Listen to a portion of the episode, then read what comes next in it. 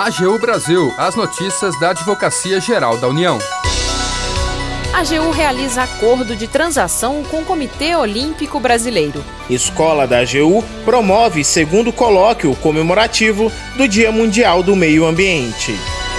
Este é o programa AGU Brasil. Seja bem-vindo. Eu sou Daniele Soares. E eu, Renato Ribeiro. A partir de agora, você acompanha as notícias da Advocacia Geral da União. A Advocacia Geral da União, por meio da Procuradoria-Geral da Fazenda Nacional, realizou acordo de transação com o Comitê Olímpico Brasileiro. A transação teve como objetivo a regularização de passivo fiscal de aproximadamente 240 milhões de reais. Além do montante expressivo envolvido na transação, o acordo pôs fim a um litígio travado entre a União e o COB desde 2017 quando foi iniciada a estratégia de redirecionamento da cobrança relativa às inscrições da Confederação de Vela e Motor para aquela entidade. Com o acordo, o comitê assumiu a responsabilidade pelo débito, permitindo o encerramento de inúmeros processos judiciais sobre o caso. Regulamentado pela Lei do Contribuinte Legal, o Instituto da Transação vem se consolidando cada vez mais como um importante aliado dos contribuintes para a regularização de débitos inscritos na dívida ativa da União.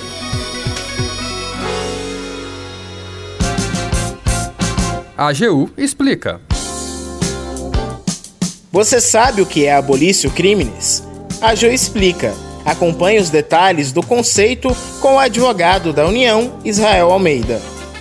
Aquilo que pode ser considerado um bem jurídico relevante para o legislador, a ponto de sua violação ser considerada uma infração penal, varia de acordo com a época e a evolução da sociedade. A depender do momento histórico, pode-se considerar que uma conduta que era criminosa não possui mais relevância penal. Quando a lei deixa de considerar como infração penal um fato até então criminoso, configura-se o chamado abolício criminis. Um exemplo clássico é a revogação do crime de adultério do artigo 240 do Código Penal. A infidelidade conjugal já não era mais relevante para o direito penal a ponto de ser considerado um crime. Mas é importante lembrar que continua relevante para o direito civil, que prevê a fidelidade recíproca como um dos deveres dos cônjuges.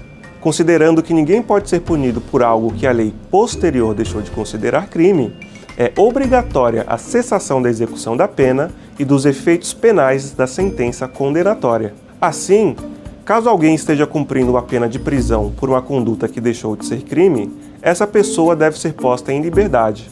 Essa infração penal abolida não pode ser considerada para fins de reincidência e também não configura maus antecedentes, mas os efeitos civis da condenação permanecem. Isto é, se na condenação foi determinada a reparação civil dos danos provocados pela infração penal, como danos morais ou materiais, por exemplo, a reparação civil permanece, ainda que tenha havido a abolício crimes, porque essa só afeta os efeitos penais. Para que haja abolício crimes, não basta que haja revogação formal do dispositivo que previa o crime. É necessário que o ordenamento jurídico penal como um todo deixe de considerar aquela conduta como um relevante penal. Quer um exemplo? O artigo 214 do Código Penal, que previa o crime de atentado violento ao pudor, foi revogado. Mas isso não significa que essa conduta deixou de ser crime. Isso porque o legislador incluiu a conduta do artigo revogado dentro da previsão legal do crime de estupro. Houve uma continuidade típico-normativa, um mero deslocamento. A prática criminosa saiu do artigo 214, que foi revogado, e foi incluída no artigo 213, o que afasta a configuração da abolício crimes. Agenda Nesta quinta-feira, a Escola da AGU promove o segundo colóquio comemorativo do Dia Mundial do Meio Ambiente.